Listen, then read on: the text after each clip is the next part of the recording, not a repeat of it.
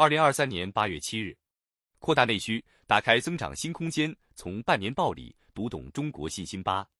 烟路，经济发展中的堵点、痛点、难点、空白点，都是可以提质增效的发力点。车身小巧，充电方便，买车还能享受五千元优惠。最近，家住重庆九龙坡区走马镇的王东艳，花费不到五万元，购置了一台新能源汽车。一公里电费只需四分钱，续航里程也够用。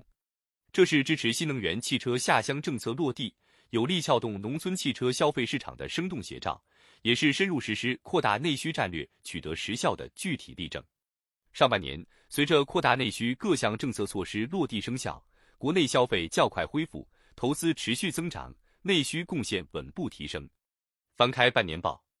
最终，消费支出对经济增长的贡献率达到百分之七十七点二，明显高于去年。固定资产投资同比增长百分之三点八，有效投资对稳增长的关键作用持续发挥。一项项释放暖意的指标，折射内需潜力的持续释放。习近平总书记指出，内需是中国经济发展的基本动力。新冠疫情防控平稳转段后，经济恢复是一个波浪式发展、曲折式前进的过程。只有人想其行，物畅其流，流动的中国才能迸发出巨大活力，进一步激发内需潜力。今年以来，各地体育赛事、演唱会、戏剧表演等文体活动增多。上半年，全国居民人均文化娱乐支出同比名义增长百分之三十八点五，全国电影观影人次增长百分之五十一点八。截至六月二十四日，今年我国快递业务量已达六百亿件。比二零一九年达到六百亿件提前了一百七十二天，比二零二二年提前了三十四天。可感可知的生活印证着国内需求的稳步复苏。大国经济具有内需为主导的显著特征，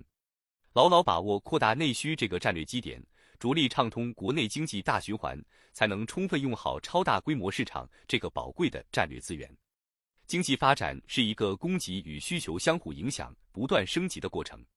从扩大内需战略规划纲要（二零二二至二零三五年）“十四五”扩大内需战略实施方案加快落地，到有序推进“十四五”规划一百零二项重大工程建设，通过政府投资和政策激励，有效带动全社会投资。从出台一系列政策支持住房改善、新能源汽车、养老服务、家居等消费，到各地积极举办消费季，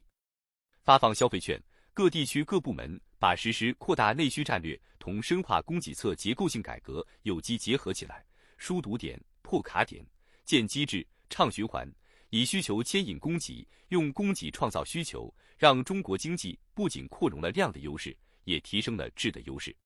事实证明，经济发展中的堵点、痛点、难点、空白点，都是可以提质增效的发力点。只要我们创造有利的体制机制环境。采取适当的政策引导，就能够不断创造新的经济增长点。近日召开的中共中央政治局会议强调，要积极扩大国内需求，发挥消费拉动经济增长的基础性作用，通过增加居民收入扩大消费，通过终端需求带动有效供给，把实施扩大内需战略同深化供给侧结构性改革有机结合起来，持续深化改革，积极扩大内需，建设更加强大的国内市场。我们定能打开经济增长新空间，推动我国经济实现质的有效提升和量的合理增长。本音频由喜马拉雅读书的小法师整理制作，感谢您的收听。更多深论、时政评论、理论学习音频，请订阅关注。